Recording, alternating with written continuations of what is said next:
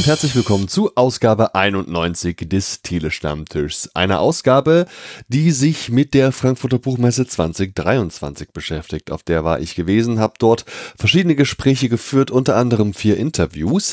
Diese vier Interviews kriegt ihr hier auf die Ohren. Ich freue mich tierisch, dass das noch relativ zeitnah zum Ende der Buchmesse geklappt hat. Hinterlasst gern Feedback auf den gewohnten Social Media Plattformen eures Vertrauens oder schreibt meine E-Mail an info@tele-stammtisch.de. Die Frankfurter Buchmesse, die hat ja eher so einen kleinen, aber feinen Schwerpunkt auf Comics, der auf jeden Fall noch wachsen könnte und auch sollte. Vielleicht passiert da einiges im Hintergrund, wir werden es sehen, vielleicht auch nicht. Wenn ihr so ein bisschen Fazit von mir hören wollt, dann lauscht gerne mal bei den Comic Cookies rein. Da habe ich zusammen mit Patrick eben ein solches Fazit gezogen. Ja, ich sag mal so, ist halt eine Fachbesuchermesse und so Fachbesuchermessen sind halt nichts fürs Endpublikum, für uns Kunden, die wir gern Comics lesen. Das sind andere Veranstaltungen, die mehr so im Begleitprogramm der Messe passieren, vielleicht eher was für uns. Insofern freue ich mich total, dass es in diesem Jahr 105.000 FachbesucherInnen gewesen sind und 110.000 PrivatbesucherInnen und so. Und dass das irgendwie auch eine Steigerung ist im Vergleich zu den Vorjahren. Und die war ja auch total von der Corona-Pandemie gebeutelt, diese Messe und so. Aber ich glaube, für uns Comic-Fans ist die Frankfurter Buchmesse eigentlich noch gar nicht so richtig relevant. Ja, falls ihr trotzdem dort gewesen seid, dann lasst gerne mal Feedback zur Buchmesse hier in den Kommentaren und sagt mir, wie es euch gefallen hat. Und ansonsten schreibt mir einfach in die Kommentare, wie geil ihr diese Ausgabe findet. Viel Spaß nun, bis zum nächsten Mal. Tschüss. Wir sitzen im Comic Center, das hier anders geschrieben wird als überall anders auf der Welt, bei der Frankfurter Buchmesse vor einer schwarzen Wand und haben endlich die Gelegenheit, erste Gespräche hier auf der, ja, bei der Frankfurter Buchmesse zu führen. Ich freue mich tierisch, dass wir heute über ein Buch sprechen, das äh, ich sehr interessant fand. Ich konnte Koma lesen. Koma erscheint bei einem Verlag, von dem ich ganz ehrlich noch nie gehört habe und wusste auch nicht, dass da Comics erscheinen. Freue mich trotzdem sehr, dass sie heute da ist. Sie präsentiert uns, wie gesagt, Koma und hat das Ganze gezeichnet zusammen, beziehungsweise selbst gezeichnet. Autor ist der Maslum Nergis, den kenne ich auch noch nicht genau. Und warum das so ist, das klären wir jetzt alles. Hallo, ich bin der Andi und wer bist du? Hallo Andi, ich bin Leonie. Ja, oh, Koma ist rausgekommen, ne? Dein Ja. aktuelles Werk, an dem du mehr als nur beteiligt warst. Du hast es quasi gezeichnet. Bevor wir uns jetzt über Koma unterhalten, noch mal ein bisschen zu dir. Okay. Vielleicht magst du dich mal mit eigenen Worten vorstellen. Wer bist du und wie bist du eigentlich in diese Comicbranche reingerutscht? Ja, also genau, ich bin Leonie Ott. Ich bin in die Comic-Branche reingerutscht. Naja, die ersten Comic-Erfahrungen macht, ja, macht man ja meistens, wenn man die Comics liest, die die Eltern so im Bücherregal oder auf Ja. der Toilette haben. Ja, tatsächlich. Mickey Mouse. äh, ja, genau. Bei uns war da Calvin und Hobbes ganz Mhm. groß und Gaston Lagaffe war auch Mhm. so ein Lieblingscomic von meinem Vater. Und so richtig den Beschluss, Comics zu zeichnen, habe ich gefasst, als ich in Paris ein Erasmus-Semester gemacht habe. Ich Mhm. habe Theaterwissenschaft Ja. Und hatte dann einen Sprachkurs zum Thema Comics. Mhm. Und dann mussten wir ein Referat halten auf Französisch. Und ich habe über Marchand Satrapis Persepolis ein Referat Ja. gehalten. Und dachte dann so, oh, wow, so kann man auch Comics zeichnen. Ist ja meistens so, dass man irgendwie so eines der Magnus Opie per selbst ist schon. ja, und diese, diese Einfachheit, die irgendwie so viel ausdrückt und diese persönliche Geschichte. Und dann habe ich tatsächlich dort weniger studiert und viel gezeichnet und in der Stadt abgehangen. Und das war 2015. Mhm. Und da habe ich dann eben so gemerkt, dass, dass so, dass ich da mich künstlerisch mehr ausdrücken will. Und dass das auch so mein Wunsch nach Zeichnen, aber auch das Geschichtenerzählen aus dem Theater verbindet. Okay. Genau. Und dann Ende 21 kam dann die Idee mit dem Comic. Also hat Maslow mich gefragt, ob wir diesen Comic zeichnen wollen und dann wurde alles ernst. Wie habt euch kennengelernt? Im Studium Mhm. tatsächlich an der Freien Universität in Berlin. Ja. Und wir haben dann auch am Theater zusammengearbeitet, am Maxim Gorki Theater. Die Produktion hieß Stören Mhm. von Suna Gürler und die erste so Zusammenarbeit, dass Maslum schreibt und ich zeichne, war dann während seinem Abschlussprojekt. Er hat in Amsterdam dann nochmal Schreiben studiert. Also er wollte dann fürs Theater schreiben. Davor hat er viel Dramaturgie am Theater gemacht und die Abschlusspräsentation war dann so ein Vorgängertext von Koma, Drift hieß der. Und da gab es so eine Hörinstallation und er hat mich gefragt, ob ich ein Booklet dafür zeichnen kann. Was ich dann zusammen mit einem anderen Freund Christoph Armand gestaltet habe und es konnten die Leute dann so mitnehmen. Und es war aber noch sehr anders. Es war eher illustrativ mit Text, Fragmenten und dann kam eben die Idee, das als Comic weiterzuentwickeln und der März Verlag wollte das machen. Es gab quasi deinen gemeinsamen Wunsch, das Werk, das, das Theaterstück dann in irgendeiner Form auch illustrativ darzustellen und vielleicht auch ganz andere Möglichkeiten zu nutzen, um die Geschichte zu erzählen, wie man es vielleicht auf der Bühne hat. Ist das ja. so? Und was wäre denn so, so ein Beispiel vielleicht für was, was wir im Comic mitbekommen, zu dessen Inhalt wir natürlich gleich auch erstmal kommen müssen, was wir beim Theaterstück so in der Form nicht erleben können? Also generell nochmal ein, einen Schritt zurück, was du meintest. Maslum ist erstens sehr großzügig mit seinen Texten und zweitens immer sehr daran interessiert, viele Kollaborationen mit unterschiedlichen KünstlerInnen mhm. einzugehen. Und ich glaube, er hatte auch voll Lust, weil es ja auch für uns so jetzt das, der erste große Comic, ja. für mich ja auch und für ihn. Und ich glaube, er hat auch voll Lust, immer so unterschiedliche Medien auch zu entdecken. Und ich muss sagen, dass ich leider nicht das, die Uraufführung von dem Theaterstück sehen konnte, die im Schauspielhaus Wien war, weil er ja für das Theaterstück den Hans-Grazer-Preis bekommen hat und da ist diese Uraufführung inklusive quasi. Aber ich glaube auf jeden Fall, dass der Text auf der Bühne sehr an oder dass die Inszenierung sehr anders ist zum Comic, weil es da diese Textdichte gibt. Und das ist ja ein sehr runder Text, der ist sehr intensiv. Es geht ja auch um Themen, die einen so sehr berühren und also meiner Meinung nach.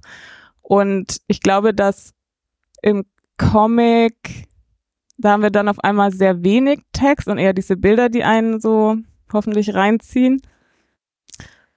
Und ich habe in dem Text, der ja auch viele harte Szenen hat, aber auch viel Humor gesehen. Und den wollte ich rauskitzeln ein bisschen. Und ich glaube, das ist vielleicht dann nochmal eine ne schöne Stärke, die beim Comic dazu kommt. Wobei ich eben die Inszenierung nicht gesehen habe, leider. Deswegen. Die Inszenierung nicht gesehen zu haben, das ist ja doch eigentlich voll gut, weil du dann quasi nicht beeinflusst worden bist und nochmal ganz neu, auch perspektivisch an das Ganze, an die Geschichte gehen konntest, oder? Vielleicht, aber ehrlich gesagt hätte ich es auch schön gefunden, vielleicht Elemente aus der Inszenierung auch mhm. aufzunehmen. Vielleicht auch nur in kleinen Side Notes, sowas mag ich auch voll gerne, wenn sich alles irgendwie so durchdringt, aber ja, geht manchmal zeitlich nicht, ne? Dann lass doch mal drauf zu sprechen kommen, worum es in Koma überhaupt geht. Da geht es, glaube ich, um viel und vor allem weiß ich nicht, ob ich in der Lage wäre, das angemessen zusammenzufassen. Deswegen würde ich dich mal bitten, worum geht es in Koma? Was ist die Handlung? Ja, ich finde es auch immer echt sehr eine schwere Frage, aber natürlich muss man auch. Irgendwie schon ein Pitch. Ja, sonst wissen die Leute, über ja. was wir hier reden. Also in Koma geht es um einen namenlosen Protagonisten, hm. dessen Bruder am Anfang des Comics bei einem Motorradunfall stirbt. Er gerät dann in eine Krise, aus der so etwas rausgerissen wird, als ein ehemaliger Lektor ihn anruft und ihm einen Job anbietet, auf einem Literaturfestival im Ausland einen Vortrag über autobiografische Täuschungen zu halten. Er kann erstmal nicht so viel mit dem Thema anfangen, aber sagt im Affekt zu, weil er sich irgendwie aus seiner aktuellen Situation befreien will. Da gibt es so einen Impuls. Und dann reist er eben dorthin etwas orientierungslos, zieht, bezieht diese Gästewohnung, die er sich da organisiert hat und vertröstet eigentlich immer die Anrufe des Lektors, der sich jetzt auch mal treffen will, das Ganze besprechen will und beginnt die Cruising Spots der Stadt aufzusuchen. Also erstmal geht er in einen Darkroom von einer schwulen Bar, dann lernt er auch einen Mann kennen, mit dem er dann weiterzieht, der ihm andere Orte zeigt, ein verlassener Park. Und vielleicht muss ich auch noch mal sagen, was Cruising bedeutet. Also das sind eben Orte in der Stadt, wo vor allem schwule Männer anonymen Sex suchen. Aber es gibt auch mittlerweile auch queerere Orte. Aber hier geht es schon per se um eine schwule Szene. Und das sind oft Orte, die so ein bisschen, ja, leer stehen, verlassen wurden, schon ein bisschen verfallen. Also es gibt in dem Comic eben diesen Park oder eine Ecke im Park, die eher so übersehen wurde von den Architekten, eine Autowaschanlage, die verlassen ist und so weiter. Und dort begibt er sich dann auf so eine bisschen unkoordinierte, aber doch zielstrebige Suche nach etwas, von dem er nicht genau weiß, was es ist, aber er hat irgendwie den, er hat den dringenden Wunsch, sich irgendwie fallen zu lassen, aufzulösen, irgendwie hinzugeben, aber hat auch Angst vor diesem, vor dieser, also sich auf, aufzulösen. Vor dem, vor dem Unbekannten ja letztlich auch ein Stück weit. Ne? Würdest du Ja. sagen, es ist eine Art Sinnsuche? Also Sinnsuche vielleicht in so eher so einer, auf so einer körperlichen Ebene. Ja. Und es ist ja, also meines Erachtens ist ein zentrales Thema des Comics auch komplett einfach die Trauerverarbeitung. Ja, Darum geht's ja auch auf jeden Themen, Fall. genau. Ne? Wie bist du da rangegangen? Fangen wir erstmal mit der Szene an. Also letztlich äh, unser homosexueller Protagonist, der dann in dieser neuen Metropole da letztlich äh, Anschluss findet, ja auch im Endeffekt. Musstest du dich ein bisschen in die Szene einarbeiten? Hattest du schon irgendwelche Connections? Ich meine, das Ganze auch angemessen darzustellen, ja, ist sicherlich eine Herausforderung. Hast du dich irgendwie da einarbeiten müssen oder war der Text die Vorgabe einfach so toll? Erzähl mal, wie gingst du da daran? Also tatsächlich bin ich erstmal dem Text gefolgt, der auch sehr viel vorgegeben hat, weil in dem Text geht es ja um das Verhältnis von Körper, Sex und Stadt. Und sowohl die Menschen als auch die Orte als auch die Empfindungen des Protagonisten sind sehr genau beschrieben. Wir haben natürlich jetzt in dem Comic das Ganze sehr auf so einige prägnante Sätze reduziert und das andere wurde quasi alles in die Bilder gesteckt. Und ich wollte auch die Kompetenz beim Text belassen. Aber es gibt auch, also ich habe ja auch eng mit Maslum zusammengearbeitet. Wir, haben Storyboard besprochen und jedes einzelne Kapitel und so weiter. Aber natürlich gibt's dann auch einfach viele Materialien, auf die ich mich bezogen habe. Also zum Beispiel auch Kunst, in denen Darkrooms und Cruising-Orte irgendwie verarbeitet werden. Filme, Beach Rats zum Beispiel Ja. oder der Fotoband von Vin Beltrop. Okay. Der hat in den 80ern die Cruising Spots am Houston River fotografiert und da ist dann auch so ein bisschen die Szene im Lavado und das war auch so eine Inspirationsvorlage für Maslum beim Schreiben des Textes. Also da hat er mich dann drauf hingewiesen und so weiter und ja, und ansonsten auch wenn man in Berlin lebt, ne, Was war denn, wo du jetzt gerade auch Berlin als Vergleich ansprichst, war das so ein Stück weit auch die Vorlage für die Stadt, die du hier porträtierst, oder war das eine andere Stadt? Nee, also Berlin war vielleicht so ein bisschen für den Ausgangspunkt, wo er mit seinem Freund wohnt, die Vorlage. Aber tatsächlich war es so, dass ich in der Zeit auch nicht immer in Berlin war. Ich war einmal eine Zeit lang in Brüssel und dann in Tokio. Und ich habe einfach, ich nehme immer gerne als Inspiration auch alles, was mir so über den Weg läuft und was für mich irgendwie so gut passt. Und wir haben es ja auch so in dem Comic jetzt gemacht, dass diese Stadt, in die er reist, eine unbekannte Stadt bleibt. Im Theaterstück ist es ja Mexico City. Und dadurch, dass es aber um diese sehr subjektive Wahrnehmung des Protagonisten geht, also es geht ja nicht um eine objektive Darstellung von, sagen wir mal, Cruising Spots in Mexico City, So, so wie er sie war. sondern Genau. genau. um diese in diesem Taumel, also das Theaterstück ist ja auch so ein innerer wilder Monolog des Protagonisten. Und deswegen habe hab ich eher diese Stadt und diese Orte als so ja, also quasi wie eine Heterotopie in Foucaults Sinne wahrgenommen, also ein Ort zwischen Realraum und Utopie, also auch die Utopie der grenzenlosen Lust, die dann immer wieder gebrochen wird, aber durch das, was dort passiert. Und in diesem Sinne habe ich mich dann auch einfach sehr an den Protagonisten gehalten und die Orte dann so dieser Wahrnehmung aus dem Text des Protagonisten angepasst und mir dann auch den Freiraum genommen, eigene Inspirationsquellen zu finden. Hattest du schon erstes Feedback von homosexuellen Lesern, die deinen Comic gelesen haben und wie die die Gefühlswelt vor allem wahrnehmen? Gab es da schon irgendeine Art von Feedback? Also noch nicht jetzt so äh, eine konkrete Analyse, aber sehr viel positive Reaktion, ja. Fantastisch, sehr gut. Dann lass uns auf jeden Fall nochmal zum Artwork zu sprechen kommen. Was mir halt sofort auffällt, sind ganz viele Sachen. Unter anderem haben die Protagonisten, die Person, so leere Augen, so weiße leere Augen, so als wären sie ein Stück weit nur eine Hülle von irgendetwas. Ähm, was war deine, deine Inspiration, das zu machen? Welche vielleicht Absichten hattest du damit? Wie kam es dazu? tatsächlich sind meine Figuren immer so und ich habe das irgendwie angefangen und irgendwie hat es mir anscheinend gefallen. Und Ja. dann habe ich war ich erst auch, habe ich mich dann so gefragt, okay, aber lässt sich das durchziehen? Und zum Beispiel Ja. gibt es ja auch ein Panel, wo ich schon die Pupille zeichne, weil man sonst nicht sieht, dass er so nach hinten guckt. Okay, okay. Aber irgendwie hat es funktioniert für mich und passt mir immer noch. Und wenn man jetzt so überlegt, woher das kommt, vielleicht auch daher, dass ich, als ich noch über Theater geschrieben habe und nachgedacht habe, meine Masterarbeit war ja auch über Comic und Theaterästhetik. Hm.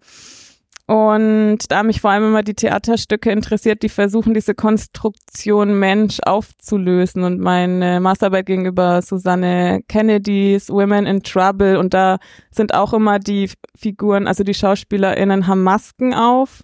Also sind schon mal von ihrer Mimik getrennt. Und das Sprechen wird aufgenommen und dann als Sound eingespielt. Und Ja. ähm, weil du das jetzt als Maske beschrieben hast, dachte ich jetzt, vielleicht ist das auch Könnte so ein unbewusster Hintergrund, weil also diese Konstruktion Mensch auf der Bühne so zu stören, das hat mich immer sehr interessiert im Theater. Und das haben wir ja auch irgendwie im Comic, das ist ja auch eine Figur, die ist ja nicht eins mit sich selbst, die ist ja getrennt auf viele Panels. Was mir natürlich auch aufgefallen ist, sind die Aktszenen, also beziehungsweise konkret die Sexszenen. Die sind im Regelfall nicht so explizit und ich kriege in anderen Interviews oft gesagt, oh Andi, das ist schwierig, ich weiß gar nicht, wie ich das machen soll, damit das gut aussieht. War das für dich eine Herausforderung? Es war für mich eine Herausforderung, weil die Sexszenen oft auch gewaltvoll sind. Und man sich ja immer fragen muss, wie man das darstellen kann, ohne jetzt Gewalt einfach nur zu reproduzieren. Und deswegen habe ich einerseits oft die Kompetenz beim Text gelassen und andererseits auch nicht. Aber ehrlich gesagt, war es für mich nicht eine Herausforderung. Der Sex wird ja auch viel einfach zwischen allem erzählt. Also es gibt natürlich ein paar Sexszenen. Es gibt ja auch zum Beispiel die Sexszene zwischen dem Protagonisten und Miller. Die ist ja, Ja. die konkreteste.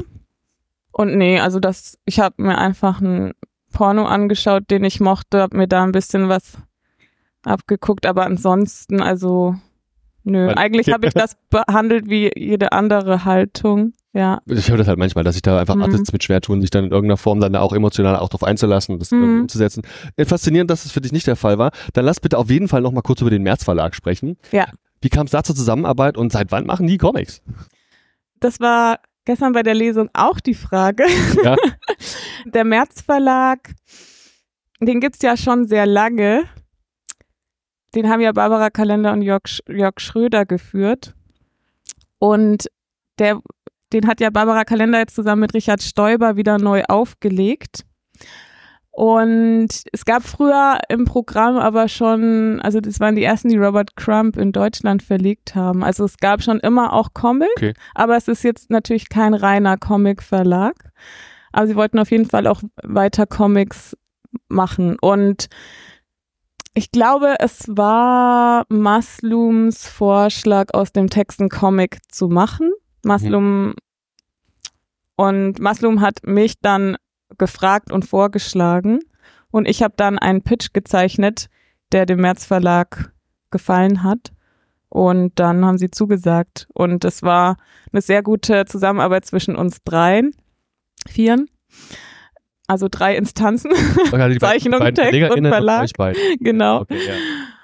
Und ja, also wo echt viel Vertrauen und sehr viel Freiheit auch gegeben war. Das war schon eine tolle Erfahrung für einen ersten Comic. Also hat Maslum die Zusammenarbeit mit dem März Verlag forciert oder hat die Kontakte gehabt oder Genau, Maslum hat ja schon mit dem März Verlag eine Übersetzung von einem Gedichtband rausgebracht. Also da gab es schon den Kontakt.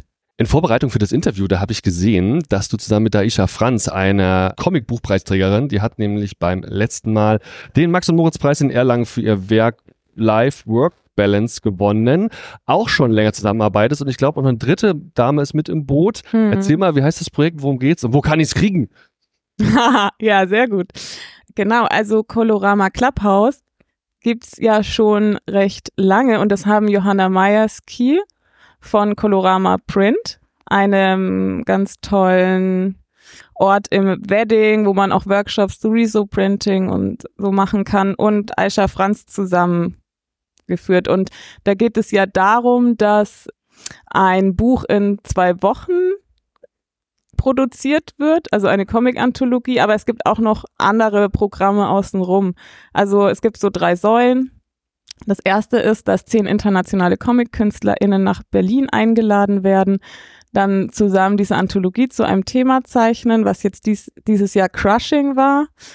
Und dann wird dieses Buch gedruckt in der zweiten Woche und präsentiert bei einer großen Party mit vielen noch unterschiedlich anderen Workshops. Und das zweite ist eine für Berliner Comic-KünstlerInnen, so ein Nachwuchsprogramm quasi. Und da zeichnen an drei verschiedenen Terminen fünf KünstlerInnen zusammen so eine kleine Scene-Anthologie quasi. Und das ist dann dieses Roundtable-Konzept, dass man eben, was ja auch in der großen Anthologie so funktioniert, dass zehn KünstlerInnen ein Plakat zeichnen und die zehn angereisten KünstlerInnen ein Plakat zugewiesen bekommen und einen Comic als Reaktion darauf zeichnen. Und in dieser, in diesen kleinen Roundtables ist es dann auch so, dass man ein Plakat zeichnet, weitergibt, eins bekommt und dann wiederum ein kleines Scene zeichnet und es wird dann auch zusammen rausgegeben. Also so eine kleine Scene Collection ist es dann mit fünf kleinen Scenes. Und dann gibt's noch drei, drei Termine, also drei Vorträge quasi zu arbeitstechnischen Comic-Themen. Die Surgery-Events sind das. Und die sind so ein bisschen verteilt im Jahr. Verstehe. Und all das macht ihr zu dritt als KünstlerInnen-Kollektiv? Oder wie ist das zu verstehen? Ja, genau. Also ich bin seit zwei Jahren jetzt dabei, weil seit zwei Jahren gibt es jetzt auch eine Förderung die haben das immer alleine gestemmt und jetzt haben wir Geld und jetzt wird, ist das natürlich auch ein bisschen größer und viel Arbeit, die aber auch Spaß macht und es gibt aber auch wahnsinnig viele tolle Leute, die dann auch mithelfen außenrum. Also das machen wir nicht nur alleine zu dritt natürlich. Okay, ihr seid ein großes Team, ich merke schon. Und das kann man nachträglich, diese Sin-Geschichte, das ist, ist, kann man das irgendwo bekommen, wenn man nicht in Berlin ist zum ja. Beispiel? Also das kann man einfach auf der Seite von Colorama Space bestellen und dann wird das verschickt. Und das ist ein sehr, sehr schönes Buch geworden dieses Jahr.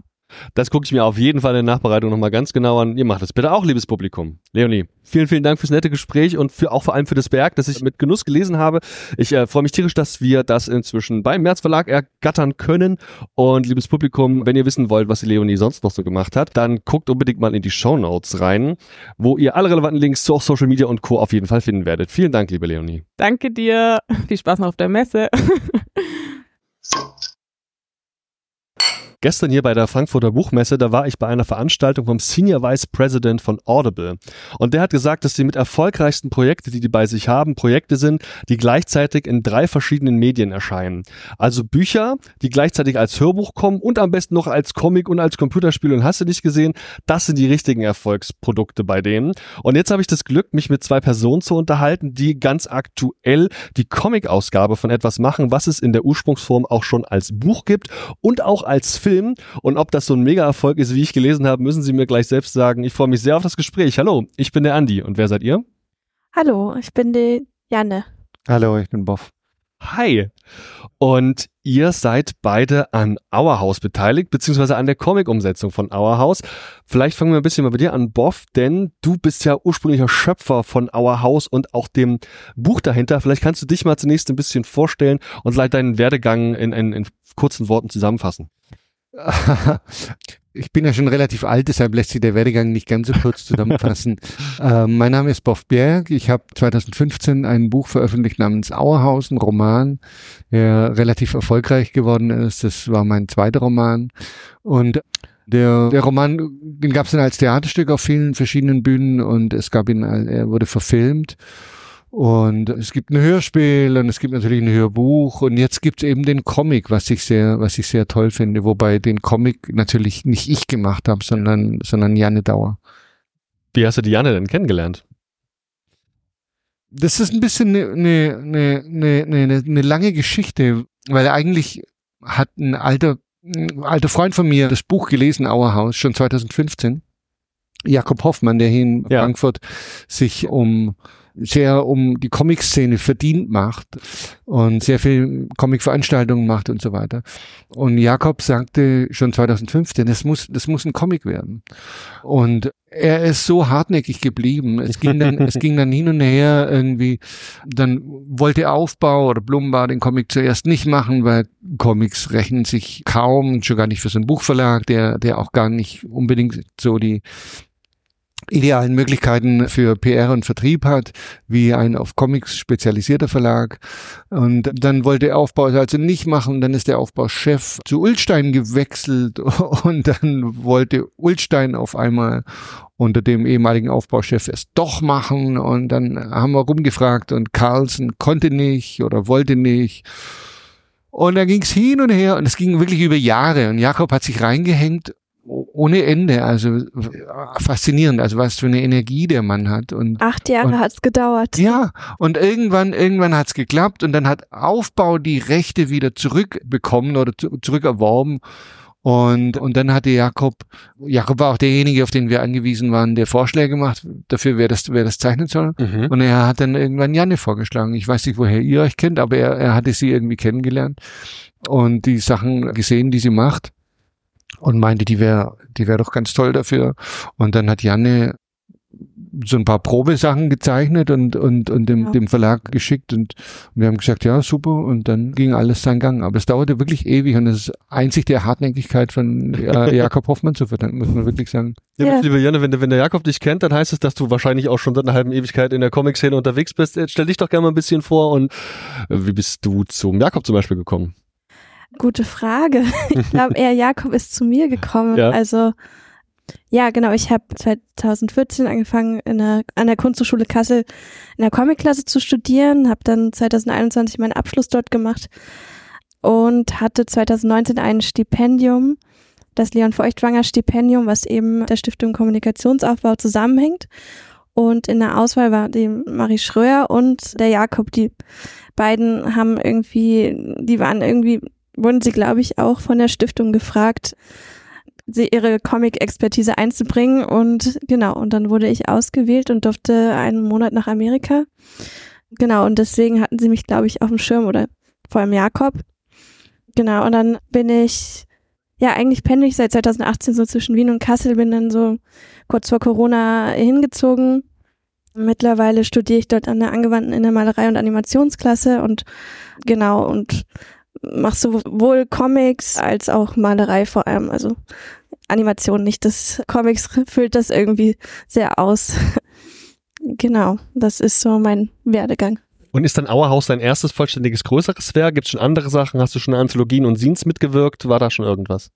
Ja, ich habe einiges an Scenes gemacht, also auch so eine Reihe mit zwei Charakteren, Cleo und Luise, die beste Freundinnen sind und wo ich auch so aus meinem Leben geschöpft habe, die ich so seit dem Studium, da habe ich so mittlerweile vier Scenes gemacht und einen 100 Seiten Comic, der eigentlich 250 Seiten hat. Das Mhm. war so mein Abschluss.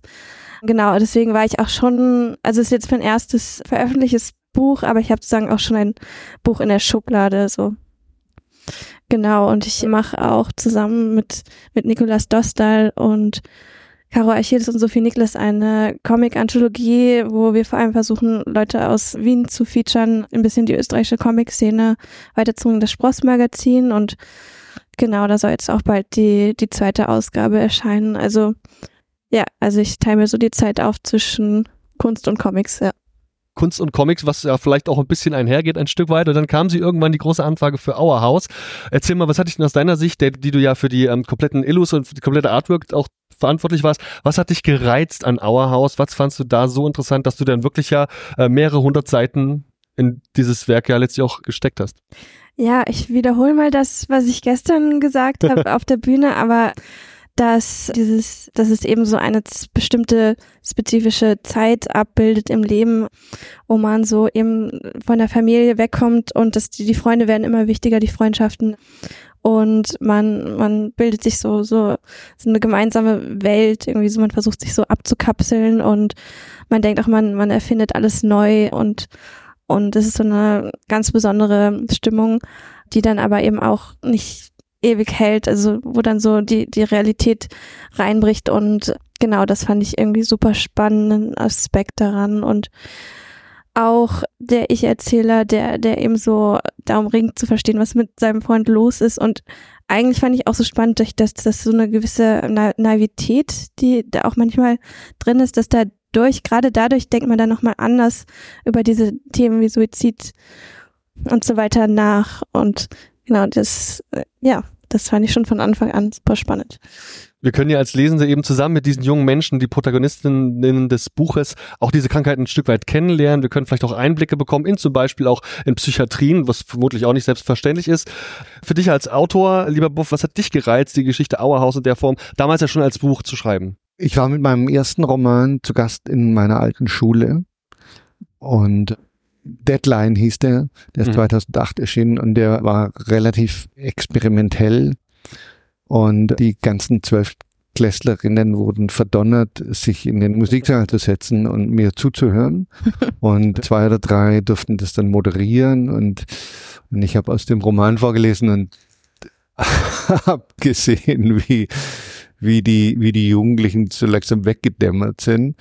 Mhm. Ähm, und dann, dann kam aber so eine Fragerunde und, und ich bin nach meinem eigenen Werdegang und nach meiner eigenen Schulzeit befragt worden. Und ich habe dann erzählt, dass ich dass ich vorm Abi, schon vorm Abi zu Hause ausgezogen bin und in so eine WG gezogen bin mit, mit anderen Leuten aus der Schule. Und habe von dieser WG so ein bisschen erzählt und auf einmal strafften sich die Körper in den Reihen und alle guckten mich an und, und fanden das auf einmal interessant im Unterschied zu dem Roman vorher. Und ich hatte dies, diese Szene ähm, längst schon wieder fast vergessen, als ich, als ich an meinem nächsten Roman gearbeitet habe und mich in, in,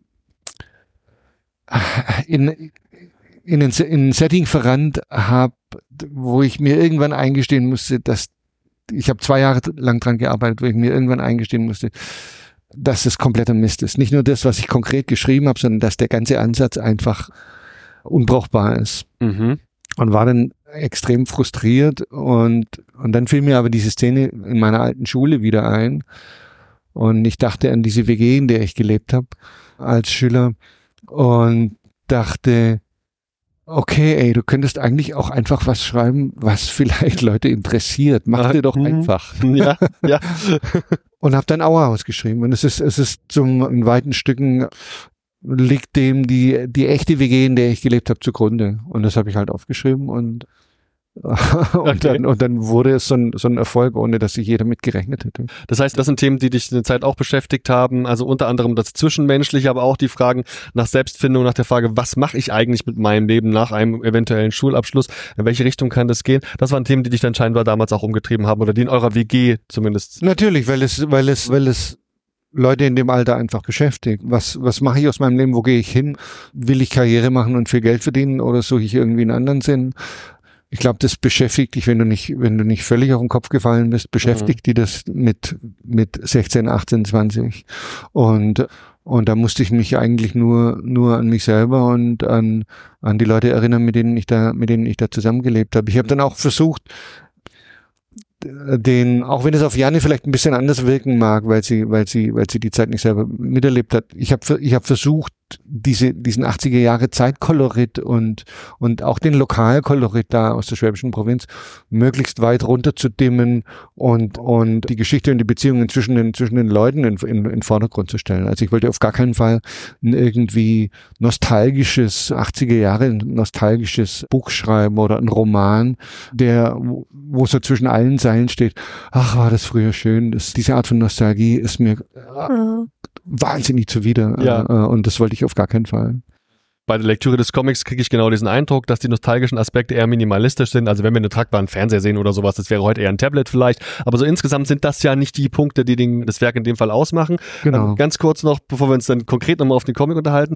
Es gab dann auch die Verfilmung, weil der äh, die Buchvorlage ja scheinbar auch so super erfolgreich war. Warst du bei dem Film auch beteiligt und hat das für dich irgendwas gegeben? Also hat das meinetwegen die Verkäufe des Buchs nochmal erhöht? Wie lief das damals beim Film für dich ab? Ich habe mich am Film kaum beteiligt. Ich war mitbeteiligt an der Entscheidung, wer den, welche Film Produktionsgesellschaft den Film machen kann. Wir hatten tatsächlich den Luxus, Wow. äh, mehrere Angebote zu haben. Und, und haben uns dann für, für eine Produktionsgesellschaft entschieden und vor allem für eine Regisseurin, Nele Leana Vollmer, die, die, die dann auch die Regie gemacht hat. Und ich war weiters am Film kaum beteiligt, auch am Drehbuch sehr wenig. Die dramaturgischen Entscheidungen habe ich zum größten Teil der Regisseurin und, und der, der Drehbuchautorin überlassen. Und habe dann an manchen Stellen so ein bisschen, wenn ich es gelesen habe oder lesen durfte, gesagt, das und das verstehe ich nicht, warum habt ihr das geändert und so. Und habe mich dann so ein bisschen, manchmal auch ein bisschen widerwillig überzeugen lassen Mhm. von, von äh, dramaturgischen Entscheidungen. Und habe dann aber ganz am Ende mir die Dialoge nochmal angeguckt, weil mir das, weil mir das wichtig war und ich wusste, dass das liegt mir auch, ähm, auf Dialoge zu gucken, dass die dass die nicht so nicht so hölzern sind oder nicht so nicht so sind, wie sie wie sie wie sie oft in in Fernsehserien sind oder oder oder in schlechten Filmen. Ja, absolut. Ähm, und, und das war eigentlich das Einzige, wo ich dann am Ende nochmal so ein bisschen eingegriffen habe, dass ich ein paar, äh, einfach ein bisschen an den Dialogen noch ein bisschen geschraubt habe. Aber ansonsten habe ich die Leute den Film machen lassen. Ja, na, als es dann darum ging, das Artwork auch zu, den Style, das ganze Design des Comics jetzt, über den wir sprechen wollen, auch jetzt erstmal zu etablieren, die Gedanken dazu zu sammeln. Hattest du zu dem Zeitpunkt den Film schon gesehen? War der eine Art Inspiration oder hast du ganz losgelöst davon die Arbeit begonnen? Ich habe den bewusst nicht angeschaut. Ich habe ihn tatsächlich auch immer noch nicht gesehen. Okay.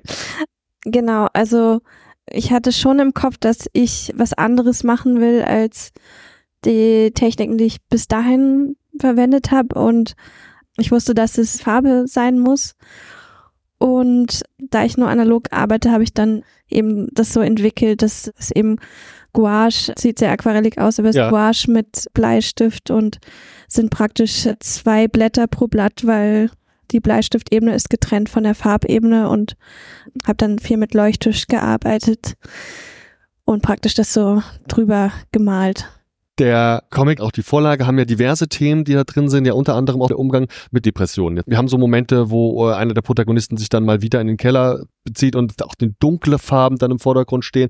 Wir haben generell auch, was die Farben angeht, hier teilweise sehr interessante, aber wirklich auch faszinierende einfach Entscheidungen. Wie bist du so an die Farbpalettengeschichte gegangen? Weil da war ja wirklich viel, gerade so Licht und Schatten spielt ja auch eine enorm wichtige Rolle, finde ich, wenn es auch darum geht, Depressionen darzustellen. Wie war so da dein Ansatz, was dieses Artwork angeht und die Konzepte dahinter?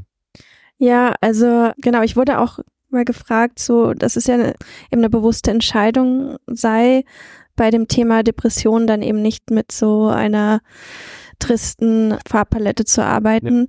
Und aber für mich war das eigentlich intuitiv gar nichts, kam das gar nicht so in Frage. Also das, das stellt ja die volle Bandbreite dar von den Leben von den Protagonistinnen und dass das eben ja, natürlich kommen alle Farben vor und, und ich muss sagen, ich habe relativ wild intuitiv gearbeitet und dann bei manchen, also am Anfang ist zum Beispiel eine sehr stark Farbpalette mit irgendwie, glaube ich, vier, fünf Farben, sehr blau, lila eingefärbt mit so gelben Highlights. Also das war dann eine bewusste Entscheidung für den Prolog und für manche, also ja, also ich habe versucht, so Emotionen auch mit den Farben rauszuarbeiten und jeder Charakter hat auch so seine eigene Farbe. Frieda ist blau, Höppner ist lila, ich glaube Pauline gelb, Harry rot, so ungefähr. Und dass es auch immer wieder so vorkommt.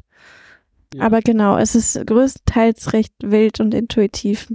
Es ist bunt, so bunt wie die Jugend und das Alter natürlich letztlich auch ist. Es passt ja total auch ein bisschen zur, ja, zur Altersgruppe einfach, die unsere Protagonisten haben. Da ist alles noch, auch, ich weiß nicht, ob man ungeordnet sagen kann, aber zumindest wild und bunt und das ist ja auch, deswegen gefällt es mir einfach auch, so will ich damit sagen. Großartig, jetzt seid ihr ja auch beim selben Verlag unterbekommen, bei dem auch die Buchvorlage erschienen ist. Ist es richtig? Ja, genau. Das, äh, Der Mhm. Comic ist auch bei Blumbar erschienen und Blumbar hat meines Wissens bis jetzt keine Graphic Novels gemacht, oder? Nur eine Lizenz, soweit ich es im Kopf habe, von Nick Danasso. Ah, okay. Aber keine eigene, das ist, glaube ich, schon die erste Eigenproduktion. Aber Verstehe. ich bin mir jetzt, ja. bin mir so 80 Prozent sicher. Mhm. Ja.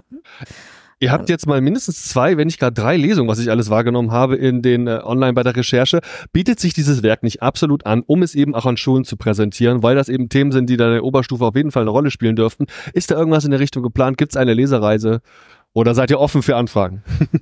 Ja, ich bin offen für, für alles. Ich meine, du Vielleicht bist du irgendwann müde mit dieser Ich bin, Geschichte. ich bin im Prinzip, im Prinzip auch offen. Ich, ich werde mit also- dem, mit dem Roman immer noch an Schulen eingeladen, um daraus zu lesen. Es ist ja auch in, in einigen Bundesländern Schullektüre. Das heißt, die armen Schülerinnen werden verdonnert, das zu lesen. Und das ist natürlich für mich sehr schön. Dann komme ich irgendwo hin und lese daraus vor und sie kennen das schon. Und dann gibt es immer so eine Handvoll, die das, die das auch ganz toll finden. Natürlich 90 Prozent zucken mir den Achseln, aber die 10 Prozent, die reißen es dann auch raus bei den Veranstaltungen. Und mal sehen, was, was sich mit dem, mit dem, mit dem Comic, mit dem Comic ergibt. Es ist natürlich entsprechend aufwendig, wenn wir da wirklich rumfahren sollen. ja. Ähm, da ist es, aber Janne, so wie ich sie erlebt habe, kann das durchaus auch völlig allein äh, präsentieren. Ich habe es auch schon diesen Comic. allein äh, in Wien Diesen gelesen.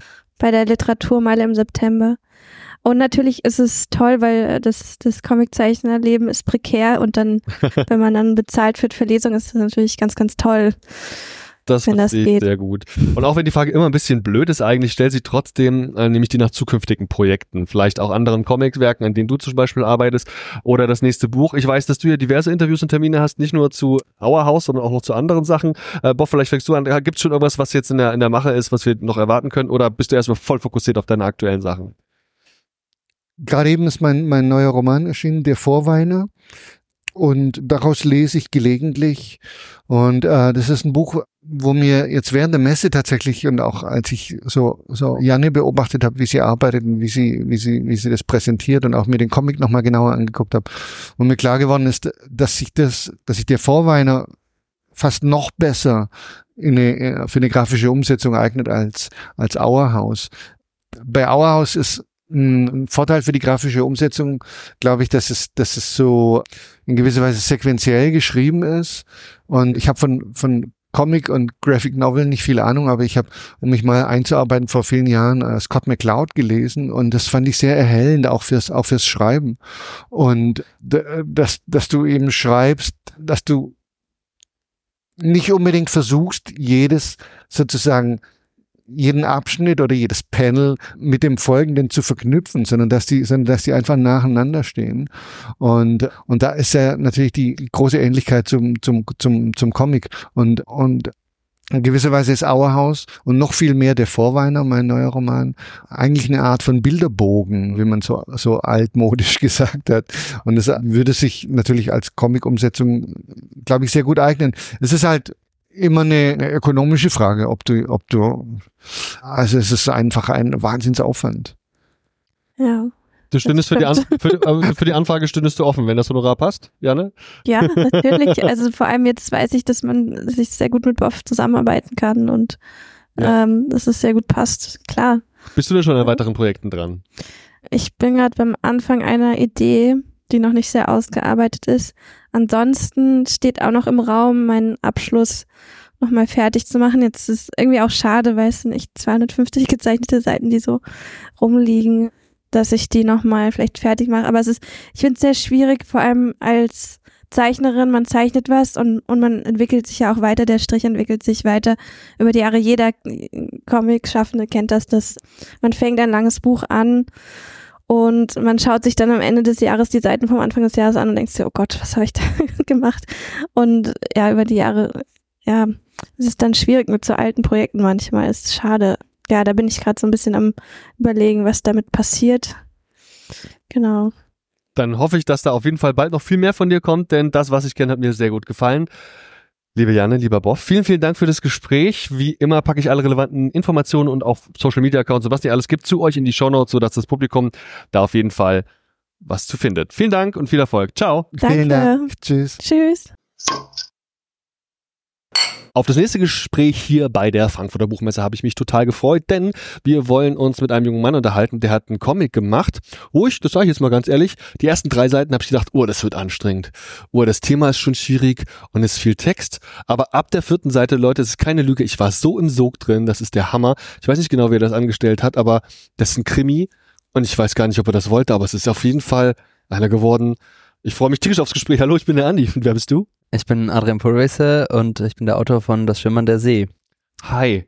Hi, vielen, vielen Dank für die Einladung. Ich musste gerade die ganze Zeit grinsen bei dieser Ansage. Das ist ja eine große Ehre. Vielen, vielen Dank für die, ja, Große Ehre, du hast auch gerade erzählt, der Andreas Blatthaus hat dich schon rezensiert oder dein Werk rezensiert viel eher und hat es in höchsten Tönen gelobt. Ich glaube, das ist ein Ritterschlag und auch ein guter Start hier in dieses Gespräch. Lieber Adrian, es soll Leute geben, die kennen dich noch nicht. Vielleicht kannst du mal in wenigen Worten was zu dir erzählen. Wer bist du und wie bist du in die Comic-Szene geraten? Also ich, mein Name ist Adrian Pulweiser, ich bin überhaupt nicht künstlerisch ausgebildet, sondern eigentlich ein, habe einen Bachelor gemacht in Ohrenwissenschaften, einen Master in Entwicklungsökonomie, also ich bin Entwicklungsökonom und habe parallel zum Studium Aktivismus gemacht. Also ich war als Dolmetscher tätig in Deutschland für unbegleitete minderjährige Geflüchtete, äh, später dann als Seenotrettungsfotograf auf und jetzt immer wieder auf Rettungsschiffen, äh, jetzt demnächst. Also äh, in zwei Wochen geht's dann auf die Flugeinheit, der, also die übers zentrale Mittelmeer fliegt.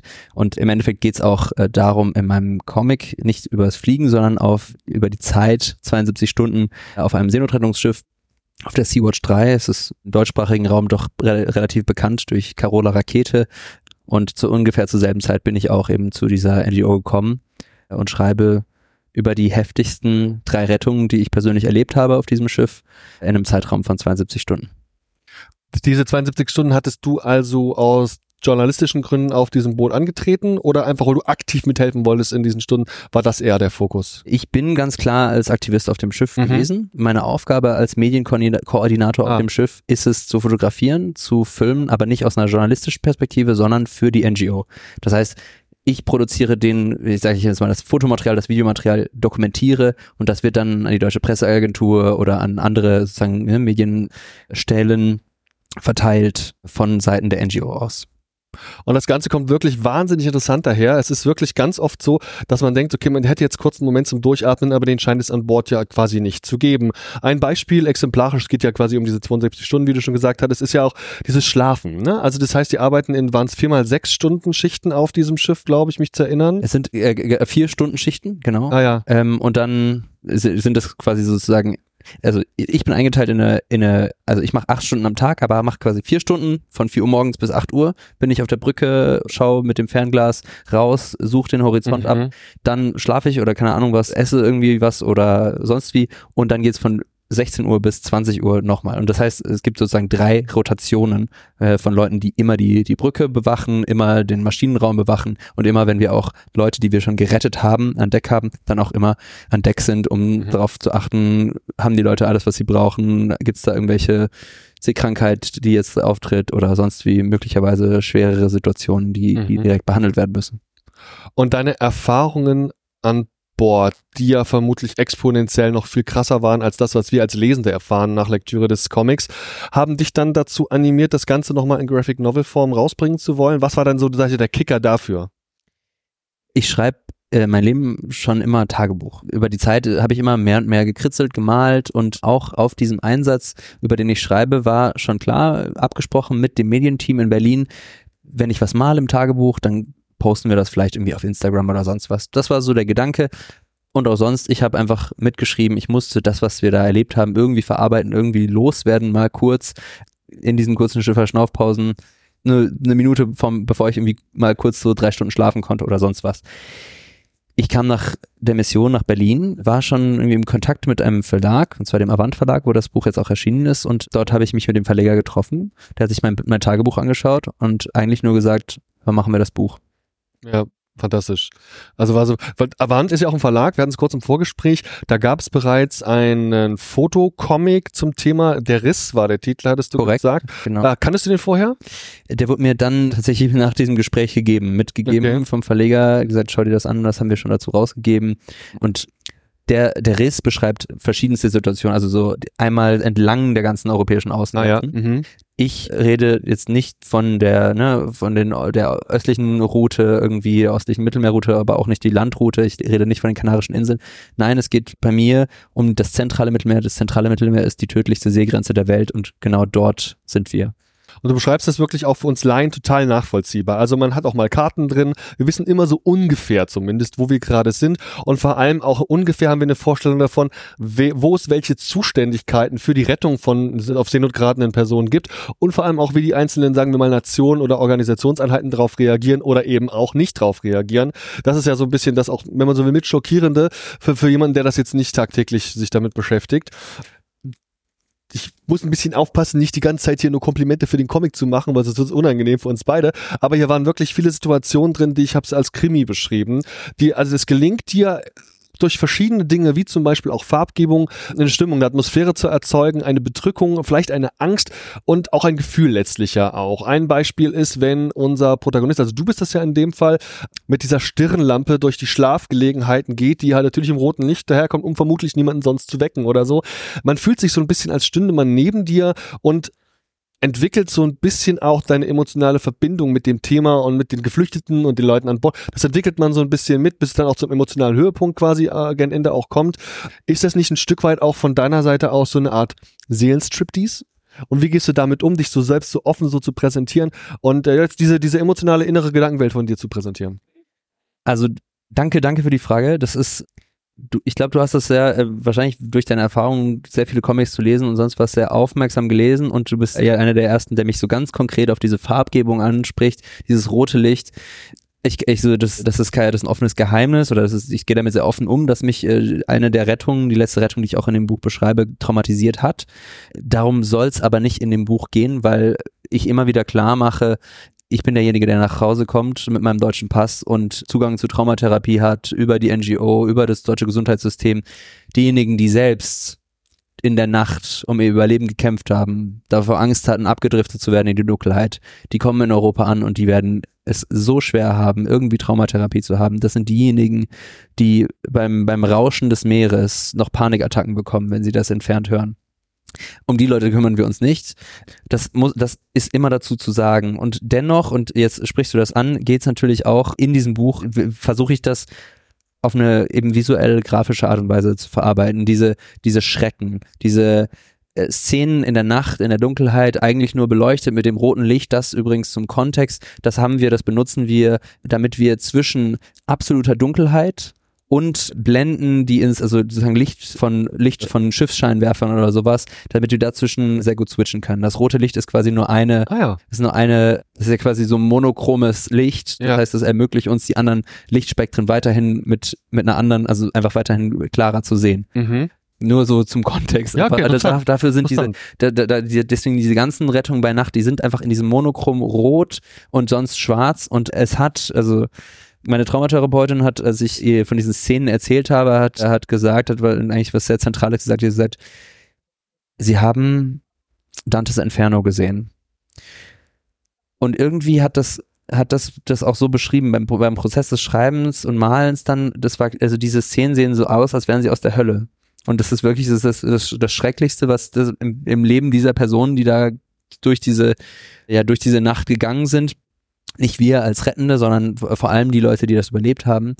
Und trotzdem gilt es, diese Szenen so zu beschreiben. Und ich sage immer dazu, das sind das Tage, äh, das Drehbuch für diese Szenen, das habe ich nicht geschrieben, das ist dokumentarisch. Das Drehbuch ist geschrieben in Brüssel, in Berlin, in Rom, in Malta Verstehe. die Politik, der, die europäische, der europäische Steuerzahler, der deutsche Steuerzahler zahlt im Endeffekt für das Ausbleiben von Rettung, denn genau bei dieser Rettung wissen Italien, Malta, sogar Tunesien und die libysche Küstenwache, die von EU-Geldern finanziert wird, von deutschen Bundespolizisten ausgebildet wird, alle wissen Bescheid und niemand kommt Mhm. über fünf Stunden und wir sehen, wir, wir können hier eigentlich die Parallelen ziehen zu einem Fall, äh, der sich im Juni 2023 vor Pylos ja, passiert ist. Im Endeffekt, da sind äh, über 600 oder man, man vermutet bis zu 600 Leute irgendwie gestorben bei einem mehrstöckigen Holzboot. Es gibt hier sehr viele Parallelen und das ist jetzt nochmal relevanter, weil vor drei Tagen, also zu dem Zeitpunkt, wo das jetzt aufgenommen wird,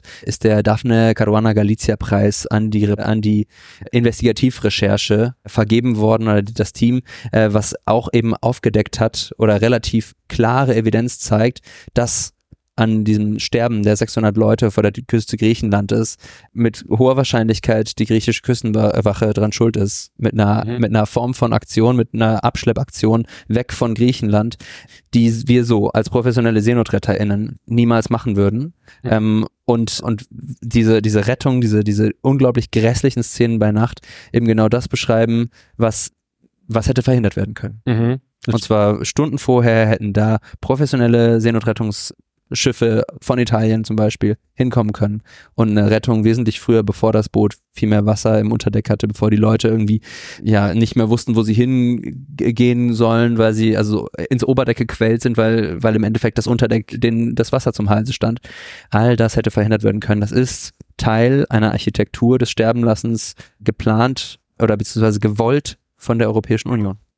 Und genau das, dieses Bild, das du da dieses Gesamtbild, das du da zeichnest, oder fütterst du eben mit ganz vielen Informationen, die dir in den scheinbar 72 Stunden da sehr deutlich geworden sind. Auch viele Situationen, wo du selbst ja letztlich auch in Lebensgefahr warst, wenn du damit auf dem Rettungsboot, auf dem kleinen Boot zum Beispiel mit dabei warst und so. Sicherlich viele heikle Situationen. Und da möchte ich vielleicht eigentlich einmal eine Frage anstellen, die so ein bisschen auch eine Kombination aus dem Graphic Novel Comic Thema und eben auch dem, wenn man so will, wie hat es genannt, aktivistischen Ansatz, ja. den du letztlich verfolgst das ist ein bisschen ein Punkt, den sehe ich gerade aktuell auch bei Comics im Generellen. Ich persönlich liebe Comics vor allem deshalb, weil sie so eskapistisch sein können. Mhm. Sie sind, zeigen uns oder können uns aus unserer Welt, die unter Umständen nicht dem entspricht, wie wir sie mögen, ein Stück weit rausziehen, wie das andere Medien wie Film beispielsweise auch können. Jetzt frage ich mich ein bisschen, welche Rolle kann Comic spielen wie wichtig kann Comic jetzt auch für einen Endkonsumenten hier in Deutschland sein? und den auch zu lesen, wo doch überall auf der Welt die Situation sich verschärft in verschiedensten Themen und Gebieten, wie jetzt eben in dem Fall Flüchtlingspolitik oder flüchtende Personen. Sollten wir nicht einfach alle sofort die Comics beiseite legen und uns bei Sea-Watch anschließen? Nein. Ich, ich glaube nicht, dass, also, das wäre super, aber die, das ist die, das ist ja nicht realistisch. Es, wenn man mich fragt, also ich verstehe das, das ist ganz klar, ne? Ich, ganz oft wird in die Seenotrettung sehr viel Hoffnung reinprojiziert aber wenn man mich fragt, was gibt mir eigentlich Hoffnung, dann sind das die Leute, die ich auf meinen Lesungen sehe. Dann sind das die Leute, die mir sagen, ich habe gestern bei einer Lesung habe ich eine Frau kennengelernt, die ist Psychotherapeutin, mhm. die ist hat also hat keinen Migrationshintergrund, eine weiße deutsche Frau, die seit sieben Jahren Dari und Farsi spricht und wir haben uns auf Farsi unterhalten und ich war so völlig baff und dachte mir, meine Güte, wie wichtig, wie kann das eigentlich sein, dass wir, mhm. dass wir, dass wir tatsächlich also äh, Hammer, dass wir, dass wir diese Leute haben oder Leute, die Deutschunterricht geben, die keine Ahnung was, sich in Geflüchtetenunterkünften einsetzen, Geflüchtete oder Leute, die Geflüchteten die Möglichkeit geben, in Schulen zu gehen und ihre Fluchtgeschichte zu erzählen. All das sind Elemente, das sind die Menschen, die Solidarität praktisch leben in ihrem Alltag. Es geht ja nicht darum, das ist ja man, man braucht ja auch ein gewisses, eine gewisse Form von Freiheit, irgendwie jetzt auf ein Rettungsschiff für zwei Monate gehen zu können. Das können ja die wenigsten Leute. Also da, darum geht's ja gar nicht. Es geht nur darum, zu schauen, wo kann ich in meinem Alltag irgendwo Solidarität praktisch leben. Mhm. Und das inspiriert mich, das gibt mir Hoffnung. Denn davon gibt es ganz viele Leute. Und die lerne ich immer wieder kennen.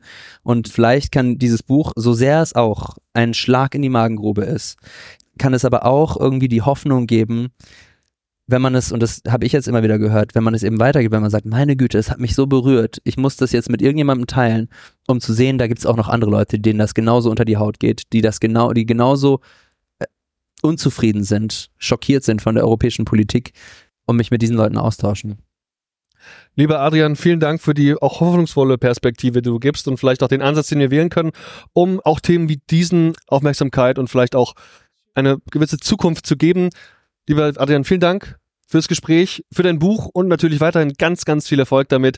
Ich habe gesehen, du hast auch noch Lesungen an verschiedenen Orten. Ich bin jetzt erstmal auf einer Lesereise in Ostdeutschland, mhm. in Mecklenburg-Vorpommern, ja. da wo die AfD-Wahlrate ja. Prognose bei 30, über 30 Prozent liegt.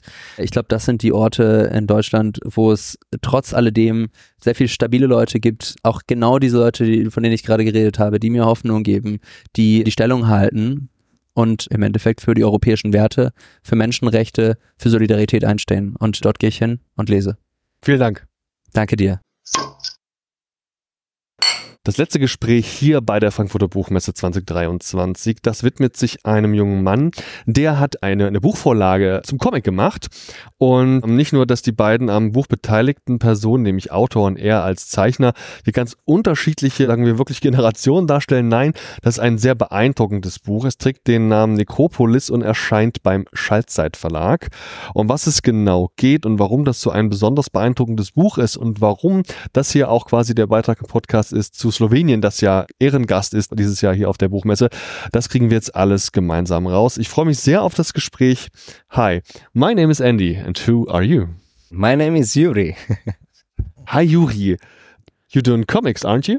Yeah, I do comics, also small animations Yeah. and other illustration, also in digital, traditional, so everything I want. we just had a reading here at the book fair, and I got to know that you're doing several stuff. Can you try to explain your your art styles in general, your topics, the things you like to do? yeah, my best topics to draw are really cartoons, but this was really the first the first comic book that I was I, I had drawn. So yeah, the style of Necropolis, it's an experimental style for me because as I said before, I draw I, I I'm I'm still drawing every day, so Yeah. uh, only cartoons and other th- stuffs. So Necropolis, I was able to to to to, to try the ink, but in the in the in the thought in the thought direction. So I I not I was not drawing, but I was scribbling. I was just I don't know pu- put the shape and everything. So so the eye of of a man could could have this idea of the man of the concentration camp of the of the grass of the of the air of the of the breath of the intimistic of Yeah. the morals things and other stuff yeah This comic called Necropolis does have the same name as the original book, right? yeah it's the yeah yeah From the author Boris Pahor. Pahor Pahor. Pahor yeah Uh, I was sad to hear he already passed away. Can you tell us something about him? What kind of person was Boris? Yeah, I didn't know him very well. I speak to him three times in my 20 years.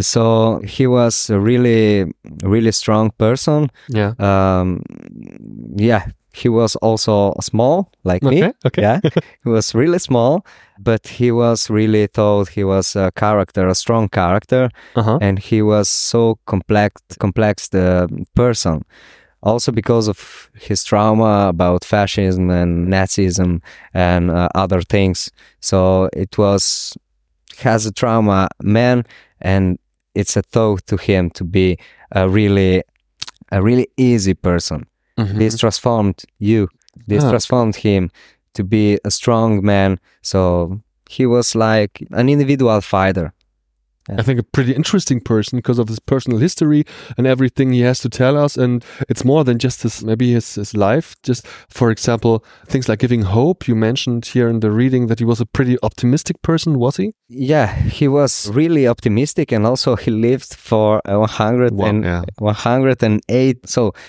he was really optimistic because if he's not, if he wouldn't be that optimistic, he he died before he died at 19. I don't know, but yeah, he was really optimistic. But yeah, he was really a strong man. He his character was strong. You said you uh, met him three times. Did you get to know the first pages of the book? Did you get uh, to see some of your artwork? Yeah, because the editor, the, the publisher, Mladinska Knjiga, had told me that that has showed this this um, some some pages about the, the artwork about the, the graphic novel to Boris Pachor. So I was I was really happy for this before he died. Let's talk about the book itself. I don't Yeah. know the original book, of course, I don't know, but I know this very, very, very impressive comic, and I'm I'm so glad I had the chance to read it because it's it's poetic. It's it's a, a dark comic. I don't know if it's dark is the right word, but uh, melancholic. Yeah, Melancholic. yeah, It's it's it's very impressive for me. It was very impressive for me to read it. I couldn't get enough, but I'm not sure if this is the right explanation yeah, for this yeah. for this one.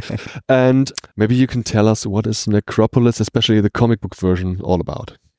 Yeah, the Necropolis uh, is talk about everything. I say everything because it's talking about also our minority, so the Slovenian language, the Italian language, the Nazi fascism, of- about everything. He and and because of this, the Necropolis is an autobiographic novel. Mm-hmm. So it's also he he speaks in Necropolis about he told about the Dachau, the everything he survived about and everything he would like talking about. So my work, my my role was this to bring it out this text that that has a simple shape f- for making this book and f- for the readers, for the young readers to to understand what what Boris Pachor was talking about. Mhm. Yeah, it was really a challenge to to to to put this text of the original Necropolis into Necropolis for a young readers, but also to to another to another readers because the comic books has other readers and Mm. has a really detail. Yeah, So you had to select the parts you wanted to take for your comic adaptation. yeah, And why did you choose the parts we can see? Because yeah, the first thing it was uh, to to to pick it up the three times that have in that, that we have in in this graphic novel. The first time is where Boris Pachor is sitting um, near the table on the typewriter. The second time is where Pachor is going, is walking in the concentration camp, and the third time is uh, Pachor in the concentration camp when he is he lived in the concentration camp. And after I decided which part of the book, which part of the text could make a history and could stick with with the with uh, with with the drawings. So the drawings was this the, the important things for me. Is this a book with an idea of giving this time of the European history to a new readership, to remember the history? Is an aim of you to give the European audience a perspective of European history? Yeah, it's about history, but also uh, to not forget what what Pachor was talking every single time. So the love uh, can beat everything. So this uh, was important for me because this book Necropolis shocked me. Mm-hmm. Uh, when I see a man who can kill another man, it's just yeah okay. We know that these things can can can happen every day, no, but it's still I, I don't know, but it shocked me Mhm. because as I, as said also Einstein, a mouse didn't invented any machine or any any any arms, any any guns or other things to kill another mouse. Yeah. And a man, did. yeah, man did, and so this still shocked me. Yeah. Okay. So this is the the factor, the principle, the main thing that's give me this courage to to to to make this graphic novel. A graphic novel we can read here on Schallzeit Verlag in Germany, a new publisher with uh, new, pretty exciting books. Very looking forward for everything else coming out there. Is there anything else you already can tease us for your next work from you? Any a new book you're working on? Can you tease us something? Uh, yeah, I am happy to collaborate with the writer Tadej Golob, Mhm. Slovenian writer, and with also with Yuri Hudolin. I can tell that we are in Frankfurt or not. Mhm. Okay, we are in Frankfurt, and yeah, I'm so happy. Also, I was also accepted as a director for a short film. Oh. so I was wow, Awesome. Yeah. Awesome, really. Yuri, thank you very much for this time for the interview, and I wish you lots of success uh, with your actual graphic novel Necropolis everywhere in the world, not just Germany. Thank you and bye. Thanks, Thank bye. Sehr geehrte Damen und Herren, wertes Publikum, liebe Hörende, vielen Dank für eure Aufmerksamkeit und Zeit. Ich hoffe sehr, euch hat gefallen, was ihr gerade gehört habt. Wir, die Redaktion des Telestammtisch, betreiben ein semi-professionelles Podcast-Projekt zum Selbstmitmachen. Also meldet euch bei uns, wir beißen auf. Außerdem freuen wir uns immer über Feedback via Social Media und E-Mail sowie euren finanziellen Support. Ebenso frohlocken wir förmlich über Bewertungen auf den gängigen Podcast-Plattformen. Wer möchte, darf uns gern immer und überall empfehlen. Alle relevanten Links findet ihr in den Show Notes. Vielen Dank und bis zum nächsten Mal. Euer Andi.